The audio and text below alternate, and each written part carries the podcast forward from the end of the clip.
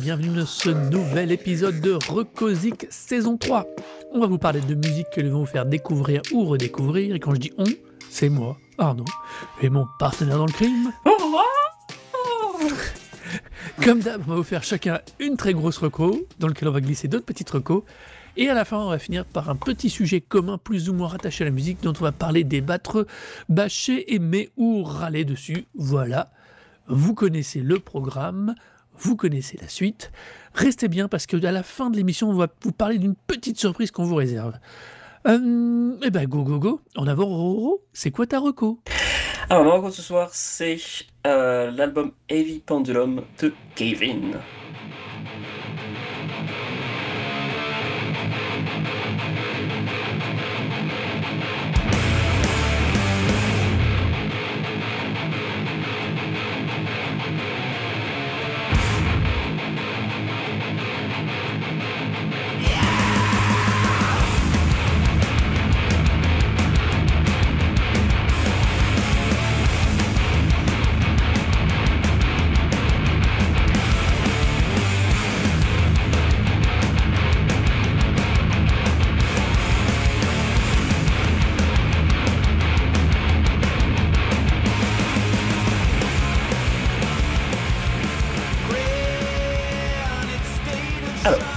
Très content de parler de cet album parce que Kevin, c'est un groupe que j'aime énormément.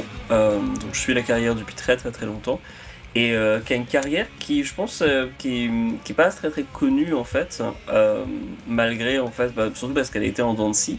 Et, j'ai l'impression qu'en fait, avec cet album, ils ont réussi en fait à enfin capter un public qui était, euh, alors soit qui n'était pas, qui n'était pas existant avant, donc parce que le groupe existe depuis quand même un, un bail. hein, ils ont, se sont formés en 95 et c'est leur septième album. Mais euh, c'est un public en fait qui aurait pu, euh, en fait, qui est le genre de public qui, qui mérite maintenant euh, et qu'ils euh, ils ont mérité depuis très longtemps, mais en fait qui, qui n'avaient pas spécialement parce que leur carrière a été très très variée. Donc euh, avant de parler de l'album, en fait, je voudrais parler un peu brièvement de la, carrière de, ce groupe hein, parce que c'est un, groupe quand même qui je trouve est, assez intéressant dans, la manière dont il s'est développé. Donc euh, c'est un groupe de Boston qui, euh, a fait ses débuts dans le milieu un peu hardcore chaotique. Donc avec des groupes comme Converge, Coalesce, mais particulièrement Converge puisque bah, déjà c'était des, des gens qu'ils admiraient, mais en même temps parce que c'est un groupe qui euh, qui est intimement lié en fait à la, carrière de Kevin. Le premier album de, euh, Kevin, euh, Until Your Heart Stops, qui est le premier vrai en fait après une sorte de, compilation de, différentes différents démos, enfin 7 inch qui sont sortis avant, donc qui sont qui s'appelle Beyond Hypothermia, donc c'est c'est un peu la, la première compilation. Et euh, après ça, en fait, le premier vraiment disque euh, uni- en fait, enregistré d'une traite, il a été enregistré par euh, Kurt Ballou, donc le, guitariste de Converge. Et le, chanteur de Converge en fait, a réalisé la pochette et aussi en featuring sur le, le premier morceau. Donc il y, avait déjà une bonne osmose du, du groupe enfin, entre Kevin et Converge. Donc c'est un groupe qui est né dans une scène qui était quand même plutôt caractérisée par euh, l'expérimentation, mais quand même un son extrêmement enfin, assez violent. quoi. C'était des gens qui repoussaient, euh, voilà, ils essayaient de repousser une, certaines limites en termes de, complexité, d'intensité. euh, c'était des groupes euh, plutôt techniques en fait dans le, dans le milieu hardcore, donc avec des influences métal, mais qui, qui allaient dans, dans, dans plein de sens différents. Et en fait, avec Until Your Heart Stop, ils ont vraiment écrit quelque chose qui a été un monument du genre, qui pourrait être comparé, enfin moi quand je comparais à Ride the Lightning en fait, euh, de, euh, de Metallica. Et euh, par le- la manière, le, jeu un peu implacable, quoi. Et paradoxalement, en fait, en milieu de tout ça, il y avait des petites touches un peu mélodiques, un peu Radiohead, de ce genre de truc qui, qui pointait du doigt au milieu de, trucs aussi un peu expérimentaux. Enfin bref, c'est un album qui est vachement intense, mais qui les a déjà imposés dans, dans, le, milieu, bah, le milieu hardcore. Mais en fait, ce qui s'est passé, c'est qu'à cette époque-là, quand ils ont commencé à tourner, ils ont commencé à attirer, attirer une, des, des fans qui étaient, qui étaient vraiment là pour l'intensité, pour les trucs un peu violents, et donc du coup, bah, des fans qui étaient généralement pas nécessairement très tolérants, qui étaient, qui étaient très agressifs. Et en fait, le groupe a fait un rejet de, de, de, de Mhm. toutes, euh, pas nécessairement du milieu, parce qu'ils avaient leurs potes dans, dans ce milieu-là, mais, mais juste ils voulaient pas attirer ce, ce genre de, de- personnes rien qu'en interview à l'époque, en fait, le, groupe déclare déjà, par le, biais du chanteur Steven Brodsky, que voilà, les mecs un peu homophobes et tout ça, c'est vraiment pas du tout leur délire et qu'ils ils veulent vraiment pas rester dans, dans ce milieu-là. Et en fait, à partir du deuxième album, il décide de prendre un virage totalement différent et il commence à faire du rock psyché. Donc c'est un super album. L'album est vraiment. un grand écart. Euh, voilà, un énorme grand écart. Donc entre deux, il y a, euh, il y a un, un EP qui s'appelle Creative Eclipse, mais euh, qui était plus, euh, qui était déjà un peu plus psyché, un peu moins intense. Mais là, en fait, il y a beaucoup plus de guitare acoustique. C'est très influencé par Failure, mais euh, influencé par euh, limite les, la, carrière du, du, paternel de Jeff Buckley. donc ce genre de truc, quoi, c'est vraiment très très différent. Et en fait, avec ce virement, vers, ce virage vers le, le rock indé, d'une, déjà, ils disaient à leur public qui était, qui était là pour l'agressivité de dire bah allez vous faire foutre, on, ne veut pas de vous en fait. Ils cancellent leur propre, une part de, leur propre base de fans. Et euh, ils attirent du coup bah, non seulement les critiques, parce que des gens qui les avaient reconnus pour l'intensité de leur musique déjà découvrent un album totalement différent, mais qui est d'autant plus, enfin qui est tout aussi abouti, tout aussi vraiment parfait. L'album Celui Jupiter est, est vraiment magnifique. J'ai réécouté la semaine dernière, il est toujours aussi parfait. Euh, et après ça, en fait, ils ont du coup attiré les, les, les, majors, qui ont fait genre, oh, mais vous faites des, des, jolies chansons et tout. Donc ils ont fait un album, euh, un EP acoustique après qui s'appelle Ties of Tomorrow, qui est vraiment très très très beau aussi. Mais ils ont signé après sur une major. Ils ont signé sur RCA Records, qui leur a fait genre, bon bah voilà. Grosse major. Voilà qui leur a dit genre bah vous faites ce que vous voulez, mais ce serait cool quand vous, vous faisiez des morceaux radiophoniques parce que quand même on vous a payé cher. Donc du coup, euh, à l'époque ils sont un peu partagés, si tu lis les interviews de l'époque, ils sont un peu en mode genre euh, non, on nous a laissé tout, tout, le, l'espace qu'on voulait pour faire ce qu'on voulait, il n'y avait pas de problème. Et puis quand tu lis genre euh, un ou deux ans après les interviews, ils sont plus en mode genre ouais en fait on nous a un peu poussé pour faire un peu des trucs qu'on n'aimait pas tant que ça euh, ça nous a vachement frustré.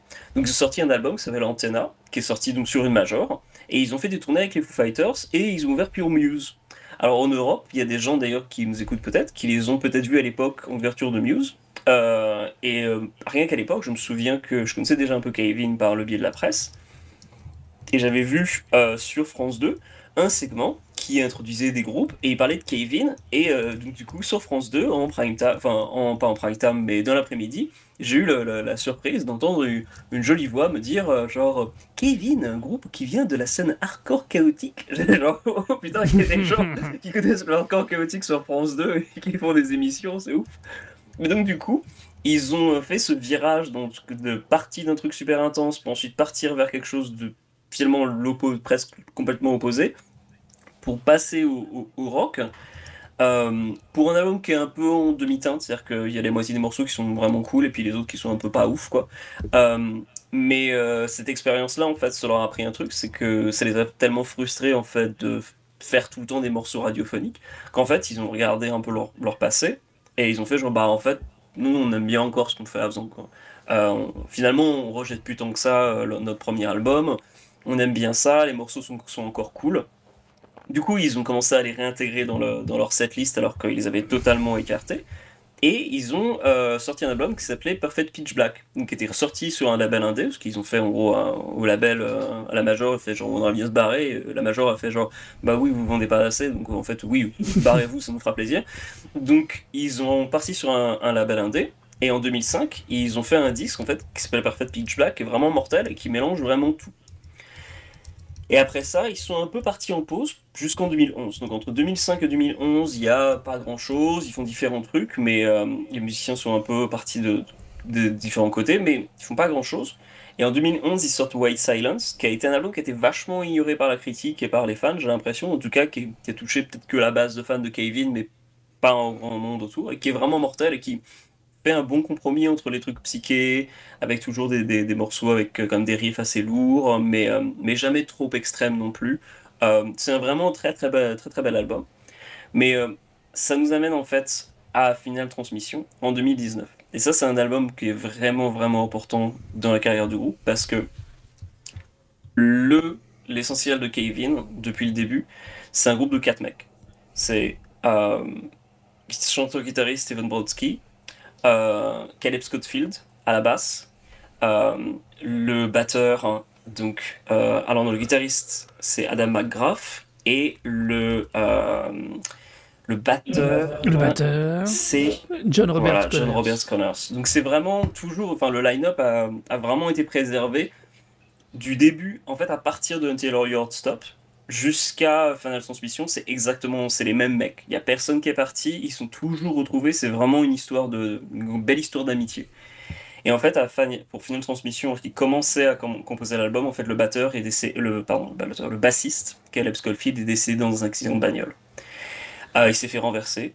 Et, euh, et en fait, euh, de suite de son décès, le groupe en fait a terminé le disque, l'a laissé un peu dans l'état, puisqu'il était, il y avait déjà les, les prises de batterie, les prises de basse en fait et les prises de voix de, de Caleb Schofield. Ils n'ont pas trop touché le disque en fait parce que bah, ils ont souhaité le préserver tel qu'ils l'avaient enregistré avec leurs potes. Ils ont fait appel à tous leurs, euh, tous leurs amis en fait de différents groupes euh, de, de- du milieu dans lequel ils avaient grandi en fait pour, euh, pour faire des dates pour récolter de la thune pour la famille du, euh, du bassiste. Moi à l'occasion en fait je devais les voir au Roadburn vers euh, Mhm. 2020, 2019, 2020 et euh, bah, du coup euh, ils ont pas annulé en fait mais euh, il y en a que deux qui sont venus. Et ils ont fait un concert dans une, dans une église en fait à peu près le, le même semaine en fait que le, le que le Que le que, bah, non, que pendant le Roadburn, en fait, ils ont fait un concert la, juste après l'enterrement en fait, de leur pote. Et donc, du coup, en fait, ils ont interprété pendant ce concert, qui était en plus dans une église euh, désaffectée à Tilburg, ils ont fait interpréter un concert en fait qui, euh, qui prenait des morceaux de Kevin en version acoustique, mais qui étaient euh, aussi des morceaux en fait qu'ils ont interprétés lors de l'enterrement. Donc, euh, notamment des morceaux de Neil Young. Magnifique concert. Vers la fin, ils ont fait, ils ont fait un des morceaux justement de Neil Young, euh, je sais plus lequel, euh, Heart of Gold. Ils ont fait Heart of Gold de Neil Young, ils sont barrés de scène. Tu peux imaginer qu'en gros, ils sont partis de scène pour chialer, puis ils sont venus, sont venus sur scène pour faire un dernier morceau, et puis ils sont partis. C'était vraiment, vraiment très très beau et vraiment très intime. Mais en gros, à partir de là, tu pouvais se dire, bah, le groupe est, le groupe est fini, quoi. Parce que, bah, le- voilà, leur, leur pote est parti, leur pote est décédé. Euh, Qu'est-ce qui reste? Et puis bon, l'album s'appelle aussi Final Transmission. Tu peux te dire, genre, bon, bah, voilà, c'est triste, mais c'est une fin. Ce qui nous amène justement donc en 2022 pour Heavy Pendulum. Et avec à la, bassi- basse, c'est Nate Newton qui était de Converge. Donc Nate Newton est toujours de Converge, mais il est à la basse pour donc Kevin en tant que membre à part entière, compositeur à part entière et euh, interprète sur le disque. Et ça donne du coup ce disque en fait qui est vraiment un compromis dans tout ce qu'ils ont fait. Donc tu as les éléments qui sont propres au hardcore, des éléments, enfin, des, des riffs assez quand même plutôt agressifs, même des, des fois un peu stoner par moment. Le côté un peu psyché qui ressort tout, tout le temps. Ils ont un- une belle oreille pour faire des, des trucs catchy, qui sont un peu rock, qui peuvent, euh, qui peuvent facilement rentrer dans, rentrer, euh, rentrer dans les oreilles. Et euh, les expérimentations, White Silence et tout ça. Et donc du coup ça donne un disque qui est, alors, qui est plutôt long, qui dure plus d'une heure, mais 14 morceaux, mais qui est vraiment, vraiment super intense. Et je pense que c'est difficile d'appréhender le disque. Alors on peut appréhender le disque sans rien connaître du groupe. Et je pense que, enfin, moi personnellement, je pense, de ce que j'ai pu voir des réactions de beaucoup de gens qui ne connaissaient pas nécessairement Kevin avant, on prend sa claque. Mais quand on le prend en fait dans la continuité, c'est un album qui a beaucoup beaucoup de sens en fait. Autant dans l'évolution du groupe que dans la manière dont il est composé, le fait que ce soit vraiment toujours une bande de potes, que ce soit voilà le, mec qui remplace leur, pote défunt, c'est c'est un autre pote d'un autre groupe. Euh, il est enregistré encore une fois, c'est un est enregistré encore une fois avec Kurt Ballou, donc de Converge, euh, qui est d'ailleurs dans le clip pour le, morceau New Reality. euh, Kurt Ballou fait une petite apparition en fait, qui ils font semblant de, composer le morceau en- dans le studio et à foutre le bordel dans le studio de Kurt Ballou. Donc du coup à la fin il apparaît, il est pas content. Euh, et c'est vraiment un clip de gamin quoi. Tu sens que c'est vraiment un groupe de potes qui s'amusent et euh, qui fait la musique, sauf que bah, c'est un groupe de potes super talentueux et, euh, et que tous les morceaux qu'ils composent, c'est de la grosse, grosse, grosse tuerie. Donc, euh, bah, je veux savoir ce que, du coup ce qu'on a pensé après cette longue, longue, longue introduction.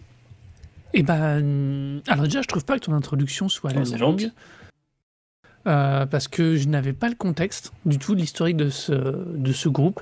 et qu'ils ont quand même, pour le coup, un, un, historique très particulier, une évolution très intéressante au travers de.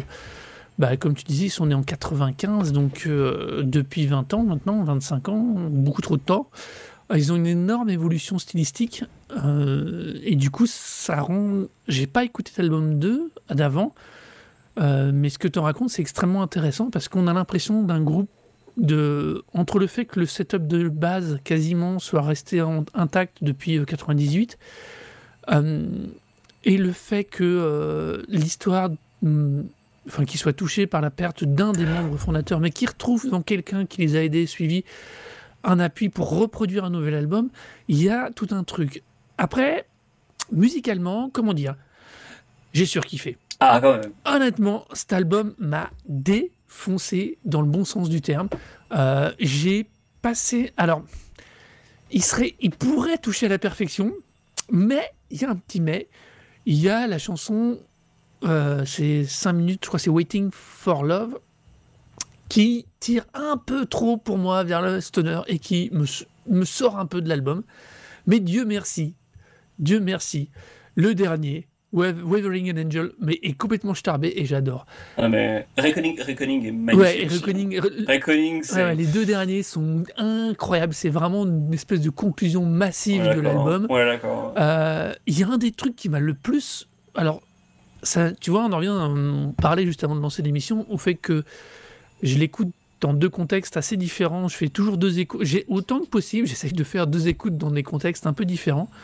Euh, je dois avouer que ce qui m'a le plus vraiment scotché et à la fois euh, fasciné, yes. c'est les deux voix, ces espèces de deux voix, voix chantées Alors, et la, la voix, voix trash, trash. c'est Nate Newton, qui est, euh, donc du coup qui fait les backings dans les Voilà. vocals dans Converge. Bon, Kurt Ballou il en fait aussi, mais surtout il a un groupe. Mhm. Si t'aimes bien cette voix-là, et si vous aimez bien cette voix-là, euh, il a un groupe à lui tout seul qui s'appelle, enfin pas lui tout seul, qu'il a avec d'autres mecs, qui s'appelle Doom Riders, où il chante. Euh, c'est lui seul le chanteur Mhm. et c'est un groupe un peu plus euh, on fait un peu punk rock un peu Danzig un peu Misfits un peu Entombed et euh, ils ont trois albums le, le troisième est un peu dispensable mais alors les deux premiers c'est de la grosse grosse grosse tuerie hein. c'est Entombed sur, de- sur, du, sur un skateboard c'est c'est de la grosse grosse grosse tuerie et donc du coup il a une Ouais. méga bonne voix euh, il a toujours eu une super bonne voix, mais ouais, il est, elle est employée à la perfection sur, ce, sur cet album, je trouve. Mais là, c'est exactement ça. Le, le, le mix de ces deux voix, de ces deux styles de voix est, est incroyablement réussi. Ce, cet album a une patate euh, de ouf. Il démarre, le, plus, le plus costaud pour moi, c'est que New Reality démarre. Tu te dis, putain, ils attaquent cash, ça attaque fort, direct. Non, Et en vérité, les gars, ils vont pas redescendre en dessous de ça. À aucun moment. Enfin, presque, comme je dis, moi j'ai toujours un petit souci avec Waiting for Love. ouais, ouais. Mais, enfin, petit souci, c'est vraiment anecdotique, hein, c'est vraiment la sensation. hein. Euh, c'est incroyable. Le, le premier morceau donne le ton, donne une référence, et il n'y aura rien en dessous, ni en qualité, ni en rythme, ni en envie, ni en émotion. Enfin, c'est incroyable. Ce- J'ai vraiment été scotché. Euh, surtout, je suis pas spécialement en ce moment d'humeur ou de- d'état d'esprit. Bon, je suis pas, je suis de bonne, je suis- je- tout va bien, hein, c'est pas la question. Mais euh, juste, j'étais, je suis pas trop dans en ce moment. J'écoutais, j'étais à nouveau reparti dans une grosse séquence un peu hip-hop, rap, tout ça. Surtout qu'au boulot, en plus à l'atelier, euh, j'ai un chef d'atelier qui est aussi à fond là-dessus, donc c'est assez sympa. Euh, mais là, vraiment, ça m'a, vraiment, j'ai sûr, Ouais, il y a le quelques- riffing, il et est le super bien est écrit, il est Il y a eu maîtrisé. le gros gros Ouais. travail, les riffs Ouais, sont oui, oui, tous, t'as raison. mais phénoménaux, alors que c'est facile d'écrire des... Enfin, c'est pas facile, mais c'est... On peut écrire des morceaux avec des riffs déjà entendus, et, les faire, et faire de nouveaux morceaux qui sont tout à fait agréables, en fait. Mais je trouve que, à travers tout ce disque, ça sent que le frais, en fait. La manière, ils ont tout. J'ai l'impression qu'il y a un véritable effort de mélanger des influences tellement différentes que du coup, tu te retrouves avec des riffs, tu dis genre putain, mais j'ai vraiment jamais entendu ce riff avant. C'est vrai, ça sonne vraiment différent. Le riff Ouais. de New Reality, mais il est, mais le premier truc qui te pète la, à la gueule tellement d'emblée. Je me souviens que quand le, le, clip est sorti, le soir même, j'ai vu le truc euh, arriver sur YouTube. J'ai fait à ma partenaire, genre, une seconde, on met ça immédiatement avant d'aller se coucher. Je veux savoir comment sur le nouveau Kevin, le truc a commencé. J'étais genre, ah ouais, ok, d'accord. Je veux pas être déçu du voyage, quoi. C'était juste, mais tellement, ça fait tellement plaisir. Et puis, c'est aussi alors c'est un c'est un morceau en fait qui, qui a créé qu'un riff qui avait été laissé par par Caleb Schofield donc, oui, il est crédité donc, Du coup, euh, le, le, fait que ce soit un, truc, un morceau qui s'appelle Nouvelle réalité, introduisant un nouveau, euh, un nouveau bassiste, et en même temps qui, qui est écrit, coécrit par euh, l'ancien bassiste, je trouve c'est vraiment une, enfin c'est vraiment une, façon absolument parfaite de commencer le disque en, en conservant la tradition, le, comment dire, la, filiation en fait, et vraiment le créant le lien entre Kevin avant, Kevin maintenant, mais voilà, c'est mm. les deux sont, sont, sont, sont unis euh, juste. Bah, encore une fois, c'est un disque qui aussi mais respire l'amitié entre tous les entre tous les membres. Tu sens que tout le monde est content de jouer ensemble. Euh, le son est patate par euh, Kurt Balou, mais genre tu sens qu'il s'est vraiment vraiment fait plaisir à écouter, à, à faire ce, ce, disque et vraiment à tout faire tout faire en sorte que tout sonne mais absolument mm. parfaitement. Euh, je réécouté juste avant le, de venir le le, le, le, morceau, l'album en fait est particulièrement le morceau uh, Searches, uh, Searches of Hell, qui est donc le, alors je regarde, je prends le disque devant moi, mm-hmm. c'est le neuvième morceau. Neuvième. Et euh, pendant en fait Searches of, Searches of Hell, sur le premier break en fait, t'entends un, un, bah, je pense c'est Nate Newton dire yeah, et, et c'est pas c'est pas un yay qui est placé en avant en fait. Tu sens que c'est un yay qui a été placé pendant qu'il était en train d'enregistrer ses parties, qu'il n'a pas pu s'empêcher de de, de, de, placer quelque chose. Parce qu'il il est vraiment mis en, en, retrait, pas comme si tu avais mis un effet dessus, mais parce que tu sens que c'est un truc qui avait, qui a vraiment été euh, enregistré, pas, qui a été capté par les micros, mais d'une manière un peu artificielle, quoi, genre qui n'était pas censé être capté par le micro. Et, euh, et c'est ce genre de petits détails qui, qui trahit en fait tout le je pense, le, plaisir qu'il y a euh, pour tous ces musiciens à, faire ce disque. Parce que, ok, pour cet album-là, ils ont signé sur Relapse Records, qui est un label d'une taille assez conséquente. C'est un groupe qui a une, certaine historique. Mais faut être honnête, en 2022, plus personne attendait que Kevin soit un album incroyable. Euh, et enfin, moi, je pense, je m'attendais surtout à ce que ce soit un disque qui, euh, me fasse plaisir en tant que fan, qui leur fasse plaisir à eux mais je m'attendais pas forcément que ce soit un disque qui ait autant d'impact en fait. Et là pour le coup, au Roadburn cette année, le mois prochain, ils font deux sets et ils font un set. Il est ultra fédérateur. Font... Dans, la, dans le son, dans le. Je veux juste rajouter un, truc en plus. Au Roadburn, ils vont faire tout Heavy Pendulum. En intégralité, du début à la fin. Quoi. Au Roadburn? Ouais. C'est c'est le genre de petit truc où tu disais genre ah ouais d'accord Genre, euh, les, les gens sont vraiment d'accord pour dire que cet album-là en particulier, parce que souvent, enfin, c'est pas, pas rare non plus qu'au Roadburn, des artistes sont invités à faire leur dernier album entier, en soit.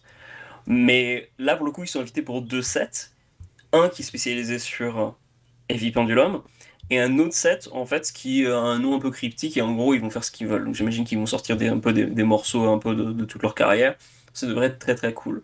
Ah, de toute façon, même si de toute façon ils montent sur scène, ils font de l'improvisation, je serais content. Pour le coup, j'en ai rien à foutre. C'est Kevin, c'est Steven Brodsky, c'est des, des, gens que j'ai toujours admirés dans le sens où non seulement en tant que musicien, je les trouve absolument géniaux, mais à chaque fois que j'ai pu les voir soit sur scène, soit dans d'autres formations, ils ont toujours l'air cool. Et la manière de, de qu'ils ont eu de, de, de, faire en sorte de rendre hommage à leurs potes me laisse à penser que c'est des gens humainement sont aussi irréprochables.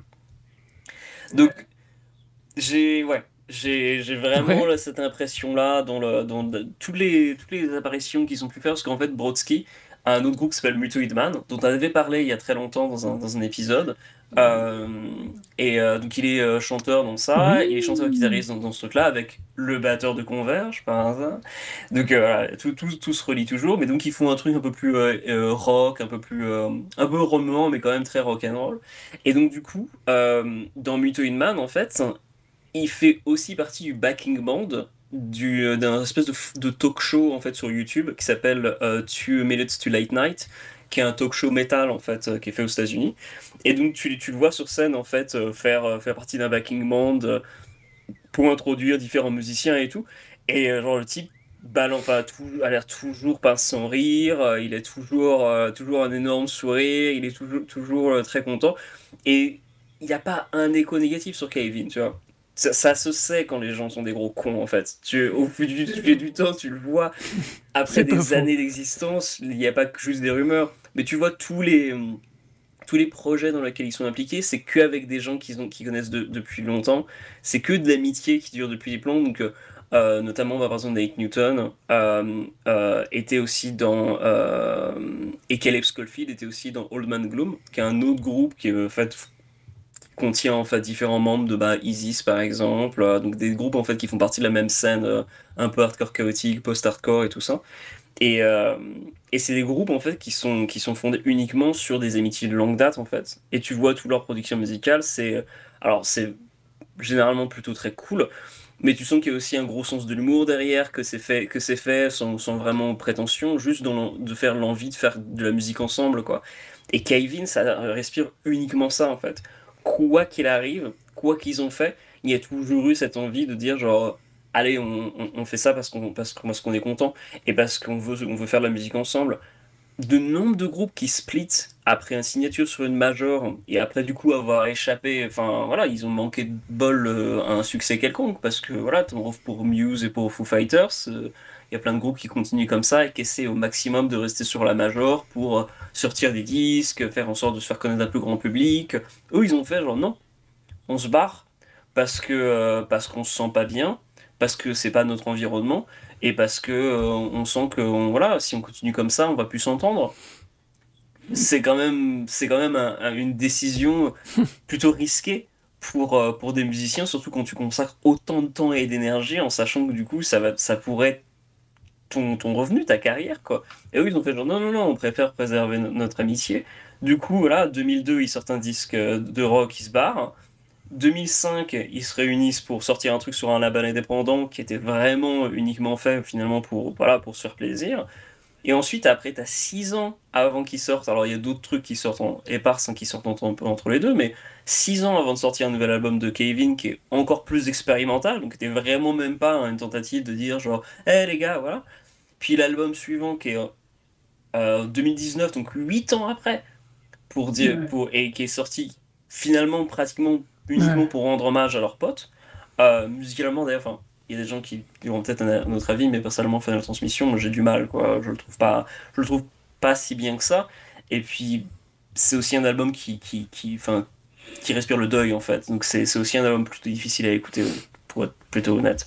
Euh, même s'il y a des morceaux bien, je, voilà, je l'ai très peu fait tourner, mais je l'ai acheté parce que, voilà, il fallait, tu vois. Parce que la, thune, la, thune allait à la famille, donc c'était important. Quoi. Mais c'est tout, quoi. En revanche, chez Pendulum, c'est un album qui respire la joie de vivre, en fait. Et le, vraiment le renouveau de dire, genre, on, tourne une page, mais en même temps, on n'oublie pas la, famille, on n'oublie pas nos potes, on n'oublie pas nos proches.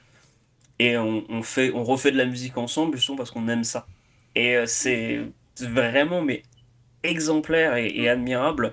Euh, de la, enfin, de la part du coup, enfin moi en tout cas, de, ça, ça résume pourquoi j'aime tellement ce groupe et je les trouve toujours aussi aussi cool. Il n'y a pas d'autre mot. Bah non, mais je, je, comme je disais au début, je ne connaissais pas l'historique du groupe et euh, ce que tu m'en dis, ce que tu me vends, euh, me, me, confirme simplement que c'est des gens euh, enfin l'énergie de cet album. Ah Et euh, du coup, ça rentre dans la logique de ce que tu Alors, en revanche, j'ai une question. Personnellement, et alors j'ai vu sur Wikipédia d'ailleurs aussi, qu'il euh, y a des gens qui lui mhm. trouvaient un côté très grunge. Euh, je sais pas. Parce que. Le truc, c'est qu'on peut pas. Oui, bah, y a. On parlait, tu parlais tout à l'heure du, des riffs qui sont ouf. Il y a certains morceaux, ouais, enfin, tu vois ce que je veux dire il y a une il y a par moment dans une petite sensation d'ambiance un peu garage mm. grunge, tu vois. Euh, mais c'est plus c'est plus justement sur ce côté énergique, sur ce côté dynamique, sur ce côté riche, euh, sur ce côté euh, bah finalement vas-y j'arrache tout, je m'en fous, je dirais. donc qui ont, qui ont, certaines compos qui me font penser à ça quoi, qui peuvent pardon, on va être très clair, qui peuvent envoyer dans cette direction. Alors, personnellement, j'irai encore plus loin et dire que pour moi, Heavy Pendulum, en fait, c'est le super unknown donc de Kevin. je trouve dans, dans, Super Unknown en fait et dans Heavy Pendulum quelque chose de vraiment très il y a vraiment quelque chose de comme alors au-delà du fait qu'il y a le même nombre de morceaux que c'est un album aussi assez long il y a aussi le fait que c'est pour Garden en fait sur Super Unknown c'est un album où ils expérimentent. Donc enfin ils vont dans plein de directions différentes en fait. T'as plein de, de, titres super différents. Euh, t'as des trucs qui alors qui en revanche c'est un album encore une fois écrit par une bande de, de types très différents puisque pour le coup euh, Garden, c'est en revanche l'antithèse de la joie de vivre. Euh, au-delà même de la, fin tragique de, Chris Cornell, euh, le, enfin, le, il y a une ambiance funéraire sur de nombreux morceaux. Hein, Fourth of July en particulier, hein, mais même euh, Black Hole Sun en, soi, c'est presque une marche funèbre. Hein.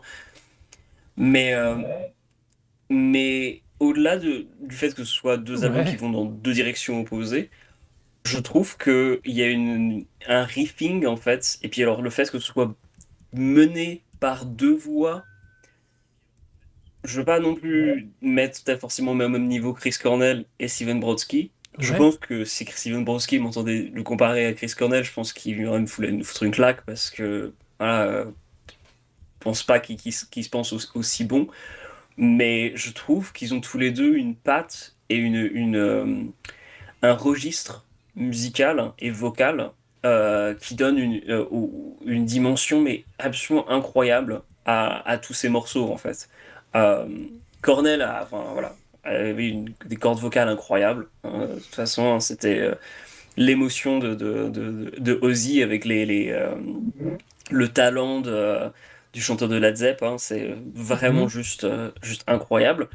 Mais Brodsky a vraiment quelque chose de tellement maîtrisé dans sa manière de, déployer sa, voix, en fait, dans, plein de directions. Et puis, les, les, paroles en particulier, dès que tu peux capturer quelques, quelques lignes de texte, elles sont extrêmement bien écrites. Le mec a, fait pas mal de, cours d'écriture d'ailleurs hein, début le début du groupe en fait. Euh, en fait à partir du moment où il est au chant, donc euh, juste après la sortie de Until Road Stops, parce qu'il a dû un peu improviser euh, ses parties de voix sur, le premier album. Parce qu'ils avaient un autre chanteur, mais le mec s'est barré entre temps, du coup il a dû prendre le, poste un petit peu voilà, envers contre tout. À partir du Jupiter, le mec, tu vois l'écriture des, des, paroles, voilà, il y, y, a du boulot quoi. C'est euh, pas des, espèces de métaphores euh, débiles, c'est euh, recherché, c'est intelligent. et ça, dès que tu saisis quelque chose sur, sur Heavy Pendulum, je trouve que l'écriture est vraiment juste parfaite, quoi, autant dans, le, dans l'écriture des morceaux que dans l'écriture des paroles. Et il y a vraiment quelque chose de, de, aussi de, qui se rapproche aussi de la manière d'écrire Chris Cornell, en fait, où les, beaucoup de lignes de texte, et même, même chaque ligne de texte de Chris Cornell est vraiment extrêmement évocatrice. Et euh, je trouve que Brodsky arrive tout aussi bien en fait. Donc euh, pour moi en fait, Heavy Pendulum, euh, autant musicalement dans les influences, le côté très Black Sabbath qui, qui, ressort par, par, un, par un gros par moment. mais souvent des fois une rythmique un peu plus brisée en fait du coup c'est pas forcément aussi doom que, que, que ce Soundgarden peut l'être quand ils quand ils s'y mettent vraiment. Mais je trouve que les, il y a vraiment quelque chose dans les riffs qui fait qu'ils s'inscrivent dans cette tradition-là, mais alors bien sûr qu'ils le font à leur manière. Ils, ont quand même une énergie vachement plus positive. Ah oui, oui, ah c'est ultra peu positif, on est bien d'accord. Hein. Euh, Super Unknown, c'est euh, c'est vraiment le disque où tu. Enfin, de ce que j'ai écouté Garden, c'est un des trucs. Où... c'est le mal-être, tu veux dire? Bah voilà, c'est le malaise, quoi. du début jusqu'à la fin, ouais, à fond l'album est absolument fantastique, hein, mais euh, enfin, Fourth of July, c'est euh, c'est crépusculaire, quoi. T'as envie de, de, de, te foutre sous ton lit et de d'allumer, de, mettre une petite lumière pour essayer de te, rassurer, parce que voilà, les monstres sont rentrés dans la, dans la pièce, quoi. Il est, il est, enfin, il est magnifique comme morceau. Hein. D'ailleurs, il y a une reprise sludge euh, de Fourth of July, j'en avais parlé à un épisode mm. précédent, par le groupe Zao ils en ont fait une reprise. J'avais jamais écouté Super Unknown avant, donc j'ai écouté en fait après euh, et découvert vraiment Fourth of July après avoir écouté la reprise de Zao. Et j'étais surpris en fait à quel point Zao en fait n'avait changé absolument rien à leur reprise et qu'elle était un peu chiante en fait par rapport à l'original. Parce que bon, voilà, la chanson de Zao, bon voilà, il a clairement pas le registre vocal de Cornell, on est vraiment loin de là, ça. Enfin, c'est pas son truc, hein, de toute façon, c'est pas, pas le délire du bonhomme. Mais, euh, mais j'étais vraiment ouf de dire, euh, genre, putain, en fait, le morceau d'original, il est mais tout aussi sludge et tout aussi malsain, en fait. Euh, tu peux, y a pas besoin, tu peux pas vraiment changer grand chose. Tu pourrais le ralentir encore plus, mais genre, ça sert pas à grand chose, quoi. Il est, il est vraiment juste ultime tel qu'il est, quoi. Et, euh, et vraiment, le, le, fait que ce soit un groupe qui ait des influences pour moi communes, mais qui arrive à ce point-là, en fait, à, à qui pour moi se rapproche de Supernova, mais en même temps s'en distingue aussi bien, en fait. Euh, fait que pour moi, Heavy Pendulum, c'est vraiment un de ces disques qui, à mon avis, va faire date, en fait. Euh, bah ouais, je suis un peu d'accord avec toi. Il a un potentiel, euh, comment dire, euh, à s'inscrire dans le temps et dans la durée et devenir un incontournable qui est assez. Il y a quelque chose. Hein. Du coup, s'il y a quelqu'un sur France 2 qui fait encore une émission euh, musicale, qui veut, alors pas forcément Nagui, ça, existe encore Taratata, je sais plus. Aucune idée. Je, je, crois que c'est encore. en gros, si quelqu'un veut refaire une suite de genre venant de la scène hardcore chaotique, Kevin. du rock indépendant. Bah, si vous voulez faire ça maintenant pour, euh, pour Heavy Mandulum, je pense que ce serait une bonne continuité parce que pour le coup, c'est, l'album événement, euh, mais c'est pas l'événement euh, commercial de, genre, du groupe qui signe sur une major et qui essaye de faire de son mieux pour vendre des disques, mais c'est, c'est l'événement du groupe qui, après tant d'années à bourlinguer et à, à frôler le succès pour toujours l'éviter, arrive. Mériterait de l'avoir. Ouais, ouais, surtout, puis après, ton enfin, ils ont plus, plus de 40 ans, tous ceux qui sont facilement, quoi. Et là, ils sont de nouveau devant un nouveau public, célébrés. Là, ils vont faire peut-être certains de leurs plus gros concerts. Euh, c'est assez ouf, en fait. C'est vraiment assez ouf. Alors bon, ils, sont, ils ont tous l'air encore un peu jeunes. Hein. Tu les vois en vidéo et tout, même s'ils ont un peu vieilli. Ils, sont pas, ils ont encore, ils ont encore bon, pied, bonne mine. Mais... Euh, mais c'est une, une, énorme surprise, je pense, pour eux. Et euh, moi, c'est une énorme grande surprise, une énorme surprise, mais une belle surprise, euh, juste de, de, revoir, en fait, et surtout voir le groupe que j'ai autant, autant adoré, euh, finalement recevoir encore enfin l'attention qu'il mérite. Donc, si vous connaissez pas Heavy Pendulum, Heavy Pendulum, écoutez Heavy Pendulum, mais surtout si vous connaissez pas la carrière de Kevin, je vous engage très fortement à la tester, parce qu'il y a beaucoup, beaucoup de choses et pour les non-anglophones, Kevin, ça s'écrit Cave 1 I-N 1. Pas Kevin, ce n'est pas le prénom. Oui, voilà, ou pas comme Kevin, parce qu'il y a aussi un truc qui s'appelle Kelvin, c'est un groupe de, de, post-hardcore euh, suisse. Oui, non plus. Ça, c'est pas pareil. C'est dans la cave, Cave In. Voilà, exact, Cave In. In the cave. Bah, en fait, ouais, bah, en fait non, Cave In comme, comme un, un coup de poing qui, euh, oui. donc du coup voilà qui cave in, du coup voilà mhm. exactement donc euh, c'est ça c'est le champ lexical de l'époque en même temps c'était les, groupes de hardcore de l'époque voilà Converge Cave In Coalesce euh, c'est le genre de voilà c'est le genre de même genre de délire quoi voilà, c'était donc Heavy Pendulum par Kevin. Et donc je voulais juste rajouter avant qu'on finisse que sur le, mon site sur Daily Distortion, j'ai fait deux articles rétrospectifs sur Kevin et qui euh, du coup passe en travers, travers toute la discographie du groupe. Et c'était sorti avant Heavy Pendulum. Donc si vous voulez écouter des morceaux de leur carrière, bah, vous pouvez aller sur Daily Distortion et vous pouvez aller écouter tout ça parce que tout est là. Voilà. Et donc, euh, bah, on va passer à Marocco, à moi, qui est pas du tout dans le même style, pas du tout dans le même ton. Marocco à moi, c'est alors, voyons voir comment j'ai prononcé ça salement. The Way I See It de CG Fly. Spooky shit. No one to show them the ropes, had to learn on my own. Wasn't it well fronted ourselves? No one to offer alone. Show after show was getting dope, paper was slower than slow. Still did all that I chose, but they was hoping I don't. If I can and it's safe, then I'm taking a chance. A brother rapping is someone they wouldn't think would freelance. Take the advantage, make advancements to create my advance. It's nothing blush, we just stuff them when we crush the substance. Cause our goals are substantial. Obsolete inside our fleet, you know the tank full.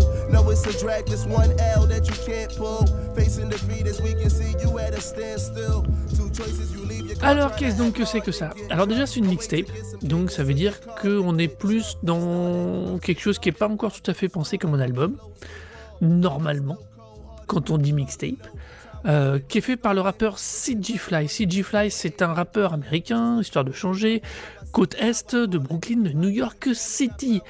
Euh, qu'est-ce qui fait de lui qu'il est vraiment costaud? Euh, En lui-même, je dirais pas grand-chose, si ce n'est que c'est quelqu'un qui emmène une scène un peu plus récente depuis 2012, avec un groupe, avec un, groupe collé, un, oh merde, comment dire, Collectif. un, un collectif. Voilà, je trouvais plus le nom, qui s'appelle Pro Era. euh, depuis 2012-2013 et qui pousse pas mal de choses extrêmement intéressantes, euh, euh, qui tentent des approches très très très différentes. Euh, Excuse-moi. Très très différentes et euh, qui du coup euh, offre un son qui est assez sympa.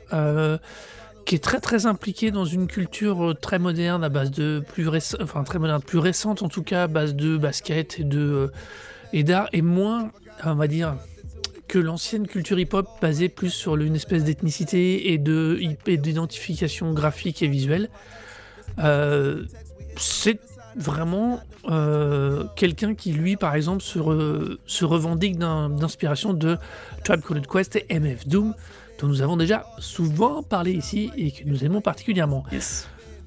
Euh, the- alors, The Way I See It est donc une mixtape qui est euh, produite par lui, entre autres, et, et aussi Cooking Soul, qui est, pas, qui est quelqu'un d'assez sympathique, euh, mais surtout qui reprend pas mal des gens de, euh, du projet de Pro Era en featuring, euh, en production. Donc, on a quelque chose d'extrêmement diversifié, mais qui, je trouve, au final, fait quand même un super ensemble Ça qui a fait. une ambiance super agréable, qui a un côté très. Euh, c'est qui est très marrant, qui reprend des espèces de gimmicks dont on parlait à l'épisode précédent en disant ouais avec des petites intros machin, des intros parlées qui te replacent les morceaux, ça fait un peu bizarre. Bah là il reprend un peu ce côté-là, mais de façon super positive et je trouve que du coup c'est vraiment vraiment très très très sympa. Après, pour, pour un disque, quand même, genre au moins une quinzaine de morceaux, les, les morceaux sont quand même assez courts. hein. Il a beau euh, reprendre Oui. ce gimmick-là, il traîne pas en fait les morceaux en longueur trop. hein. Voilà, Je euh, pense que c'est là où le point d'équilibre. Ouais, c'est là où il trouve le point d'équilibre, c'est qu'au final, ça n'est pas trop long, ça ne tire pas trop longtemps, c'est pas trop chiant. Euh, la mixtape fait, alors que je ne dise pas de bêtises, euh, tac tac, la mixtape fait 1h13 quand même. hein. On, a 15, mo- on a 18 morceaux, mais c'est jamais euh, gênant le montage et les insertions d'entrée ou de fermeture de morceaux. Qu'est-ce qui me plaît là-dedans? Bah, j'aime. Tout, tout à l'heure, on parle de l'énergie de ouf qu'il y avait dans l'album de euh, Kevin. Je trouve qu'à l'inverse, là, il y a une espèce d'ambiance. euh, les, les ambiances varient, mais il y a un côté hyper cool, hyper smooth. C'est très très Et chill. C'est c'est vraiment Ouais, c'est euh, le chill. soir entre potes euh, et tu fais passer un micro entre, entre amis et tu. euh, et tu, tu, Et à tu poses, des, tu poses des, lyrics euh, tranquillement en fait. Ouais, et à l'écoute, tu peux être du coup euh, tranquillement, toi, posé. C'est c'est quelque chose, c'est un album qui va pas nec- qui va qui va te marquer, mais tu sais, cette façon soft de te graver gentiment l'esprit et l'oreille. Et, euh, et j'aime bien. Euh, je ne sais, je sais pas trop comment il a atterri dans mes oreilles, honnêtement. Euh, probablement les Tidal, qui commencent à beaucoup trop bien me connaître. Mais Est-ce que t'écoutes pas un peu de Joey Badass hein? Si- si- peut-être, qui sait, peut-être que même ça reviendra. Euh, mais du coup, euh, je, je me dis que c'est, c'est vraiment un album, enfin une mixtape du coup, qui est super intéressante parce que ça donne envie d'aller voir ce que fait Pro Era, par exemple, le, son collectif. euh, d'aller écouter des gens, euh, des gens comme Joey Badass que j'aime, qui, mon avis, faut que j'aille écouter un peu plus. Mais le peu que j'en ai entendu m'intéresse énormément. Euh, après, faut voir parce que. Enfin, c'est quelque chose. J'adore la richesse de cet album. Il a un côté chill. Enfin, exactement comme ce qu'on disait à propos de, de l'album de Kevin. Il y a, tous les deux un style et finalement, il y a une énorme richesse derrière. T'as l'impression que si tu tends un tout petit peu plus l'oreille, tu entends plein de trucs différents. Il y a plein de gens à écouter. euh, euh, il y a King Carlo aussi là-dedans, bah, justement, qui fait, qui fait une prod avec euh, Joey Badass, le, le 14 Supreme, qui est vraiment, que je trouve génialissime, enfin, qui est super court, mais qui a une super euh, dynamique, quoi. Enfin voilà, c'est. Bah, il y a, en fait, il y a aussi eu Buckshot d'ailleurs de Ouais. Black Moon. Je sais pas si tu t'aimes bien euh, Black Moon. hein. Alors, je suis pas sûr de l'identifier, mais c'est pareil, j'ai coché tellement de noms à, les- à réécouter. euh, C'est un vieux groupe de, de rap, de boom bap en fait. Alors oui, et euh, il, ouais. a, il a un album qui s'appelle Onto the Stage. Ouais, euh, Qui, est, qui est particulièrement marquant et qui, enfin, qui est ultra mortel. Quoi. Mm. Et, euh, et je trouve qu'il y a un petit peu de ça hein, de, de, de Onto the Stage en fait dans dans le CJ Fly. Euh, après, les instruments sont pas forcément aussi marquantes que celles de Onto the Stage, pas déconner. Euh, Non. Mais, Mais d'ailleurs, j'ai envie de le réécouter demain d'ailleurs. Il est tellement, tellement mortel cet album. Mais mais il y a aussi un peu ce, ce, côté un peu chill. Alors après, c'est chill, mais en même temps, tu sens qu'il y a aussi beaucoup d'attitude. C'est-à-dire que c'est clairement du genre oh on est entre potes mais bon faut pas déconner sinon je te défonce la gueule quand même euh, ce qui est un peu aussi le, le, même, la même marque de fabrique de Black Moon sauf que Black Moon c'était quand même plus agressif L'album qu'ils ont enregistré d'ailleurs plus tard, euh, il y a quelques années d'ailleurs, quand ils sont revenus, et une reformation de Black Moon, était beaucoup plus, beaucoup plus calme en fait. Tu sentais que les, les gars avaient, euh, avaient, grandi, étaient un peu plus matures, étaient plus euh, autant sur l'offensive. Le disque était bien, mais, euh, mais On the Stage avait vraiment une énergie particulière. Il y a un petit peu de ça en fait dans, dans The Way I See It. ouais. Qui fait d'ailleurs ses 10 ans. Oui. C'est un Alors, oui, de 2013. J'allais y venir, c'est que moi, c'est un truc qui est popé dans mes oreilles récemment, mais sa maturité, ça, son, c'est un album qui date de 2013, je trouve qu'il est encore incroyablement d'actualité. Non, il, il, fonctionne encore très bien. Il fonctionne super bien. Les... Alors, certes, le mix, enfin, c'est une mixtape, donc on est quand même dans quelque chose qui est un peu euh, bricolé de droite et de gauche, souvent un peu, euh, qui peut souvent être fait en mode, oh, hey, j'ai les potes, j'enregistre, comme on disait. Mais il y a quand même il y, a y, a une richesse, un truc euh, qui est assez génial. Je, je, voudrais vraiment, je voudrais vraiment que cette reco-là, c'est vrai que j'ai du mal à trouver le mot exact. Vraiment que moi, cette reco-là, elle est vraiment, écoutez-la sans vous poser de questions. C'est vraiment un truc, écoutez-la. Et si jamais vous connaissez pas le hip-hop depuis les années 2010, 2000, même fin 2020, celui-là, il va vous donner une. En je trouve que c'est une forme d'intro assez géniale.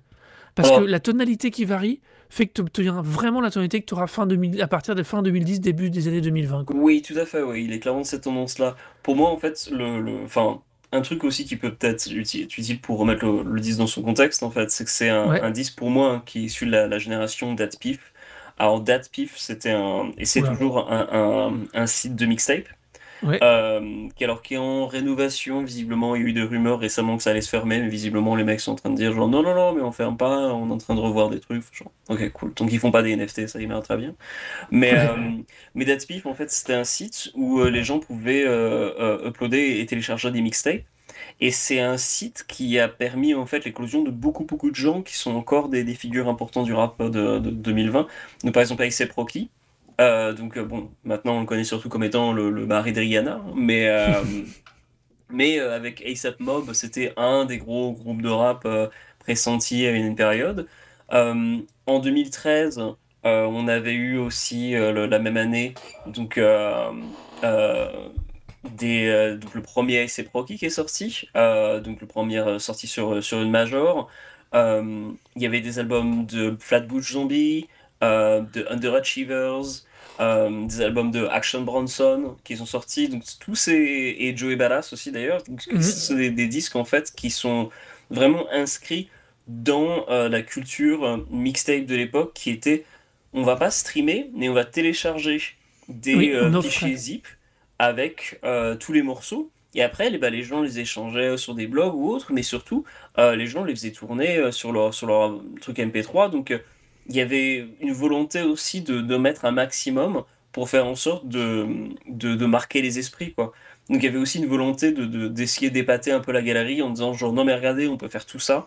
Et euh, tu sens qu'il y avait cette, euh, cette énergie dans Pro Era qui est aussi présente dans la première mixtape de, de, Joey Badass, où euh, c'est, une démonstration de force, quoi. Les mecs sont là pour dire genre non, non, mais on est super créatifs. Et c'est ça qu'on veut faire. C'est exactement ça. Alors après, 1999, la première mixtape de Joey Ballas, je trouve, et, je l'ai réécouté cet après-midi, est quand même supérieure.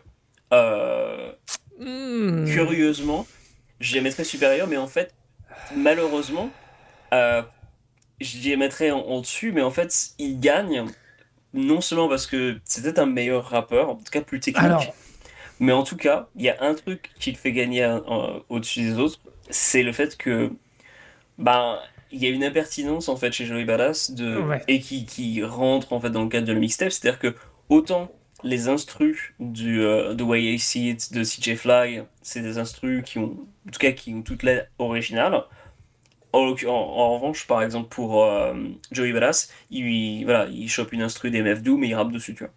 Euh, donc il y a vraiment des trucs qui sont purement des trucs qui sont uniquement faits pour le, le, principe de la mixtape, de dire genre, ok, j'ai même pas essayé de prendre une nouvelle instrumentale. Je prends quelque chose qui existe déjà et je vais te montrer à quel point je peux faire mieux, ou en tout cas tout aussi bien, que le mec qui a, qui a déjà enregistré sur ce morceau et que tu connais si bien. je suis d'accord avec toi. Il est, Joey Badass, c'est vraiment un alors, comme je dis, il faut absolument que j'aille réécouter parce que j'avais déjà repéré deux trois trucs de lui. Euh, on est alors, on précise bien, tous les deux c'est du pur East Coast hip hop pour le coup, ah oui, euh, dans, la fonction, dans le, les aspirations. Euh, par contre, moi, il y a un vrai truc. Joey Badass a un flow qui est super maîtrisé, qui est incroyable, qui est vraiment incroyable. Là où moi je trouve qu'il pêche, c'est qu'au final, il n'y a que ça pour lui. Parce que très souvent, il est feignasse sur les mix derrière lui. Alors que que CJ Fly a un flow qui est plus euh, qui est moins dynamique, qui est moins riche, qui est moins pertinent aussi des fois dans l'écriture. Par contre, derrière ces mix sont toujours beaucoup plus intéressants. Tout à fait d'accord. Et ça, le top du top, ce serait, ce serait vraiment le, mix des deux, bien mm. sûr. Mais tous les deux ont une identité qui est super intéressante, euh, bien plus, euh, bien plus. ils, ils, apparaissent très souvent tous les deux sur scène d'ailleurs. Si oh, bah c'est assez dingo. c'est, enfin voilà, c'est lui, j'aime mieux au final, tu vois. J'ai plus facilement me retourner quand je revois, quand je repense à, à Joey Badass, vraiment que j'aille creuser un peu quand même sa, sa discographie. Euh, j'ai quand même, je me dis quand même, pour le peu que je me que j'ai remis en parallèle, je préfère quand même écouter du CJ Fly.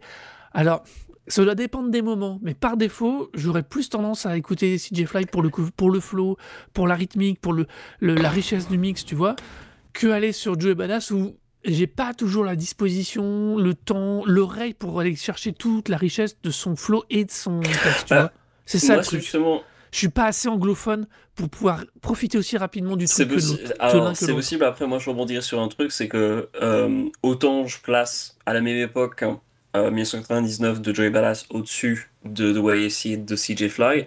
En revanche, Joey Ballas par la suite, j'ai toujours testé ses disques. J'ai jamais retenu ne serait-ce qu'un seul morceau je le trouve généralement plutôt chiant et je trouve que ses, euh, ses choix d'instrumentaux sont assez horribles. Je ne sais vraiment pas ce qu'il fout. Mm. Je ne comprends pas. J'ai testé d'ailleurs euh, Histoire 2, j'ai cédé à la hype parce que pour le coup, euh, euh, Joey Ballas, en fait, il s'est fait une. Sa dernière sortie l'an dernier, c'était 2000, donc en gros, c'était censé être un peu la, la suite de 1999. Bon, bah, j'ai écouté l'album en entier, je me suis fait chier en fait. j'ai pas retenu un seul morceau, voilà, j'ai trouvé ça vraiment nul. Alors que CJ Fly, je suis allé voir sa sortie de 2020 qu'il a enregistré avec Static Selecta et le morceau de l'album Root Boy que je trouve bien meilleur. Euh, donc, pour le coup, alors qu'il y a un côté un peu plus reggae, un peu plus euh, caribéen, mais caribéen, quoi, mais euh, je trouve vraiment, vraiment bien meilleur. Alors après, le fait est que Joey Ballas, je trouve qu'il essaie de bouffer un peu à tous les râteliers. Alors que bah, là, CJ Fly, en fait, sur Root Boy, il est que avec Static Selecta, qui est un mec qui est voilà, très New York, mais qui a toujours un peu son, son, son style. Qui là, pour le coup, en plus, sort un petit peu de ses, classiques puisque euh, il sort des instrus qui sont presque un peu plus reggae, raga par moment. Et euh, je trouve le flow de Silver Fly plus intéressant en fait qu'il ne l'a été sur euh, Source the Way I See It ou, qui, ou que Joey Ballas ne l'est en fait. J'étais vraiment très agréablement surpris. Alors je l'ai écouté qu'une seule fois cet après-midi parce que je voulais essayer de creuser un peu plus CJ Fly et et je me suis vraiment dit, je suis putain, mais en fait, euh, ce mec-là a sorti un disque qui était bien meilleur que je n'avais jamais entendu, dont j'avais jamais entendu parler, et euh, qui fait bien plus le taf que euh, tous les sorties de Pro Era que j'ai pu écouter depuis, depuis la hype autour de leur début. Alors, j'ai pas trop creusé non plus Chuck Strangers par exemple, et je sais pas s'ils ont sorti la, enfin, l'album posthume, en fait, parce qu'il y a un des membres qui s'est qui Capital, 6 qui était un des membres fondateurs. Ouais, Capital 6 qui est, qui est, décédé en fait euh, avant la sortie de, son, de sa tape. Euh, et je sais pas si elle, est, si elle est jamais sortie ou pas. Il y a toujours eu des questions de savoir est-ce que ça va sortir, est-ce que ça va pas sortir? Joey Ballas avait paraît-il teasé ça euh, depuis longtemps en disant genre non mais on fait tout ce qu'on peut pour le sortir. Bon, je sais pas ce qui se passe. Mais alors les dernières rumeurs, euh, c'est apparemment, si tu veux aller fouiner du côté de mm. Hip Hop DX, c'est vraiment que c'est une question de droit et qu'ils sont pas d'accord avec les droits. Donc bon, on va, on va voir comment ça, ça évolue, mais euh, ah, que ça, ça, ça j'ai l'impression que ça prend toujours des temps, on s'en fout pour que ce genre de projet sorte, genre le l'album posthume de euh, du mec de, de Tribe Called Quest. et est sorti juste l'an dernier. après des années et des années et des années d'attente. et c'était un peu nul d'ailleurs. Ce qui est marrant avec CJ Fly, tu vois, si on renvoie sur ProEra, c'est que ProEra a donc été lancé par Steez. Ouais, Steez, c'est comme ça que ça se dit. Enfin, Steez de son nom, et à l'époque Badass, euh, qui pousse le truc. Mais au final, euh, avec la mort de, de, de c'est CJ Fly qui va réémerger tout le collectif, euh, qui va être plutôt la tête de pont et qui va finir par emmener, à mon avis, le collectif vers une tonalité plus enfin justement plus honnête, plus carré dans mm. ses intentions, loin de badass comme tu dis, qui a tendance à, à part de, depuis 99, qui a tendance à un peu ouais. en ateliers. Si je, si je revois tout ce que, si je jette un œil vite fait là, honnêtement sur sa discographie, ouais, ça sent et sur les retours, ouais, ça ressemble pas mal à ça. Quand même, hein. j'avais trouvé, j'avais cru entendre parler qu'il était un petit peu trop fan de théories de conspiration, donc euh, j'avoue que c'était aussi le genre de truc qui me laissait entendre que voilà, le, le gars allait un peu je sais pas, il essaie, il essaie, de chercher à tout prix en fait à, à, faire parler de lui et, bon, euh, voilà, il a du talent, il est super, il est très très bon, mais si tu sais pas quoi faire de ton, de ton talent, quoi, bah, ou en tout cas que t'arrives pas à le canaliser, euh, c'est un... peu dommage. Quoi. Je, je, trouve que typiquement Joey Badass, pour, pour après on reviendra sur CJ Fly, euh, il lui manque un prod, un producteur un peu mentor, un peu cadrant, parce que c'est clairement pas le talent qui lui manque, mais c'est vraiment juste euh, bah on un peu de cadrage. C'est un Naz qui euh, justement après un excellent premier album euh, euh, a fait beaucoup beaucoup d'albums par la suite où il y avait des titres très cool et des morceaux beaucoup moins intéressants et qui juste il y a après tant d'années en fait sous l'impulsion de, de Hit Boy en fait a une enfin série de trois albums qui, est acclamée par la critique. Alors perso je suis pas si fan que ça hein, des derniers Nas euh, le premier, je le trouvais horrible. Euh, le premier, la trilogie. Le deuxième, je l'ai pas écouté. Le troisième, il était quand même pas mal, faut pas déconner. Il y a quelques, quelques, quelques faux pas, mais globalement, le dernier était, était effectivement très bien. Euh, mais le... ouais, pour Joey Badass, c'est un peu la même chose. Mais ceci dit, CJ Fly, justement, sous l'impulsion, enfin, avec Static Selecta, euh, enfin, l'album Root Boy, moi je le trouve vraiment mortel. Quoi. Il, y a, il y a une bonne sélection de, de featuring, euh, euh, ça va dans, dans, des directions très différentes. C'est, et il est pareil, il a vraiment une orientation vraiment très reggae et très très très très bien foutue. Donc, pour le coup, moi, ma Marocco, en fait, c'est si vous avez aimé, si vous testez effectivement The Way I See It, testez aussi Root Boy parce que, euh, ou en tout cas des morceaux de Root Boy, parce que effectivement ça fonctionne très bien. Et même, tu peux même aller pousser jusqu'à Not What You Are Expecting, qui est un super album, je trouve. Euh, qui est, mais par contre, qui vraiment évolue. Évolue, comme tu dis, euh, il, à nouveau, il retire un peu plus vers le. Alors, j'aime pas cette appellation jazz rap, je dirais. Ouais, ouais, enfin, non, c'est pas, beau. Hein, mais les gens généralement voient mais, enfin, qui a, ça mais euh, qui, a quelque chose de vraiment. On retombe sur cette ambiance un peu chill, un peu musicale, entre guillemets, un peu moins mix, euh, même s'il y en a énormément et qu'en réalité c'est que du mix et que c'est extrêmement maîtrisé. Euh, voilà, c'est. Par contre, au final, il est moins. Il est moins, il lui manque une petite dose d'originalité, Not What You're Expecting. Et c'est pour ça que je préfère cette mixtape, parce que je la trouve finalement, certes, plus variée, mais aussi plus représentative finalement de ce que lui a longtemps été capable de produire avec des choses un peu plus euh, différentes et un peu moins. Euh, alors c'est ce qu'il préfère maintenant a priori, mais voilà, c'est pour ça que vraiment Marocco c'est The Way I See It. Euh, alors tout est intéressant chez CJ Fly pour le coup.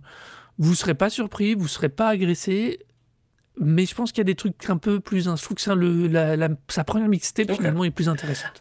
moi j'aime rajouter une petite recours en plus. en fait sur l'album de A.C. Proki il y avait un album, enfin il y avait un morceau qui s'appelait One Train, euh, c'est le neuvième morceau.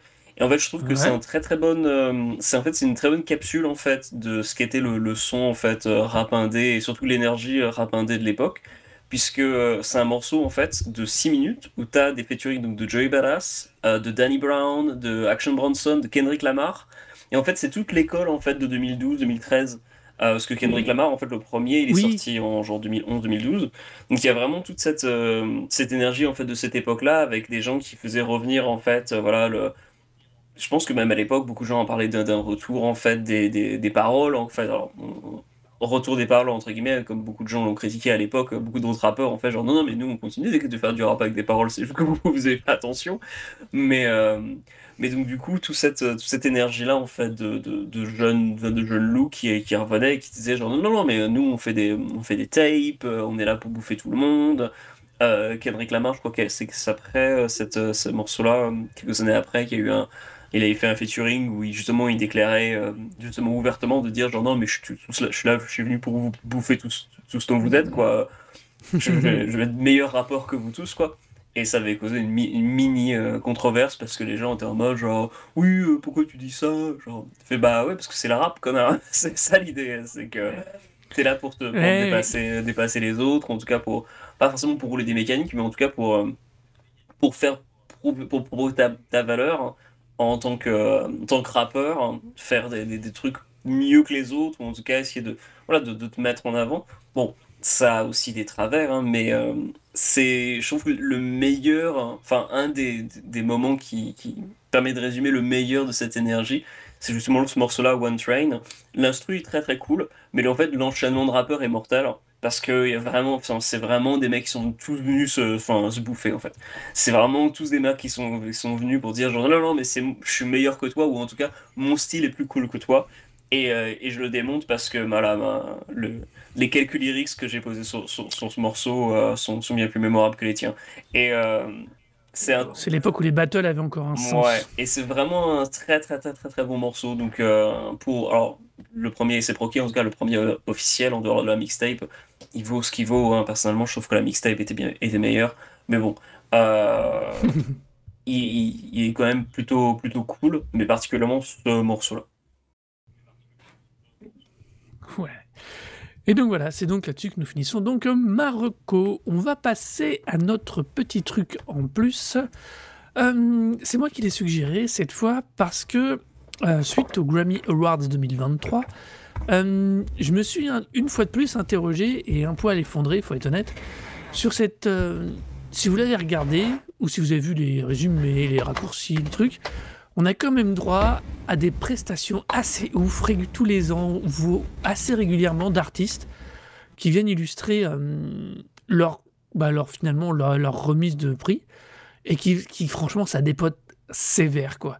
On a un public qui est chaud, qui réagit, qui bouge, qui est avec le truc. Et il y a un truc qui m'a comparé, c'est qu'il y a, je repensais aux victoires françaises et il y a vraiment un truc qui m'échappe.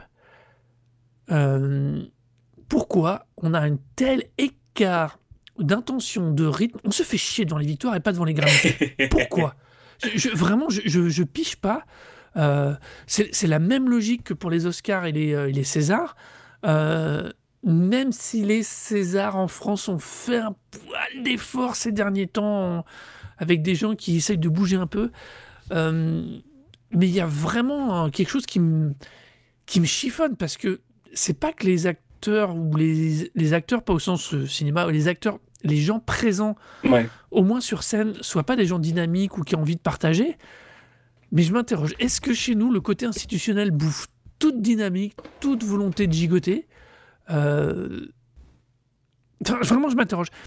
est, pourquoi, par exemple, on n'a jamais eu aucune prestation d'un artiste français est devenue mythique suite à son passage aux victoires, par exemple? Si peut-être celle de 16 parce qu'il était ridicule, mais ça c'est autre chose.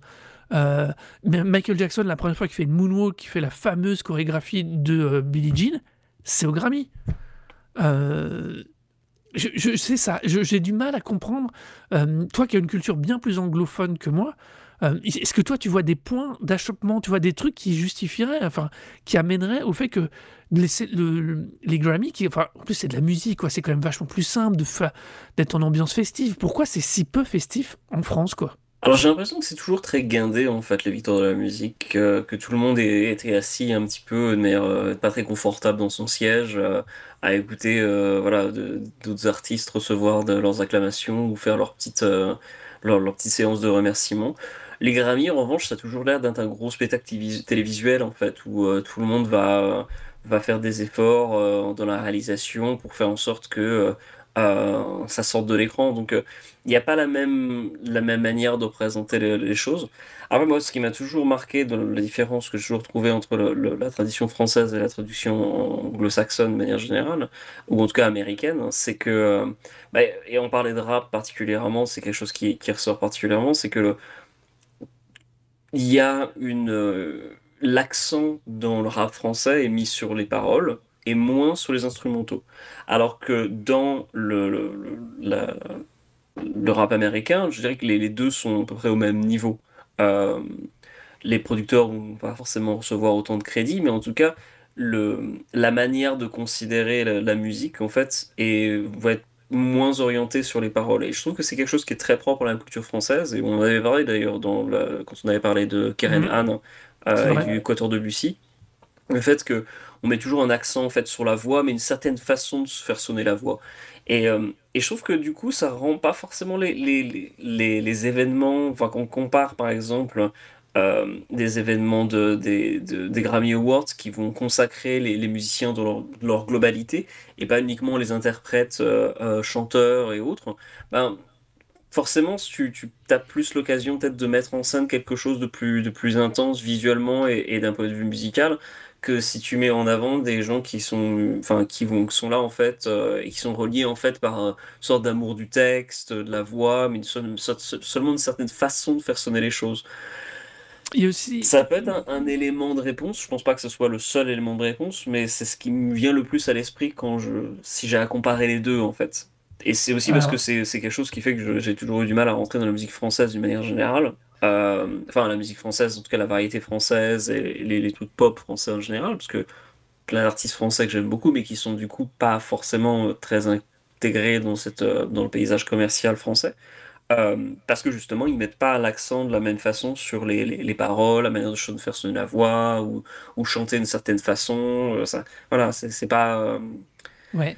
Moi, il y a aussi un truc, tu vois, euh, les Grammy, ils donnent euh, le meilleur album bluegrass, blues traditionnel, blues contemporain, folk, reggae, rap, RB. Euh, chez nous, quand il y a, y a quelques catégories, mais on ne reconnaît pas tous les genres par défaut. Et je pense qu'aussi ce côté finalement qui crée une forme d'entre-soi, ça tue aussi un peu l'ambiance.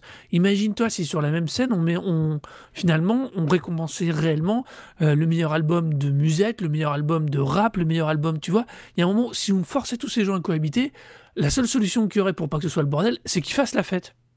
Oui. Est-ce que, j'ai une question débile, mais est-ce qu'il y a une catégorie metal ou hard rock en fait euh, en France au Victoire de la musique hein?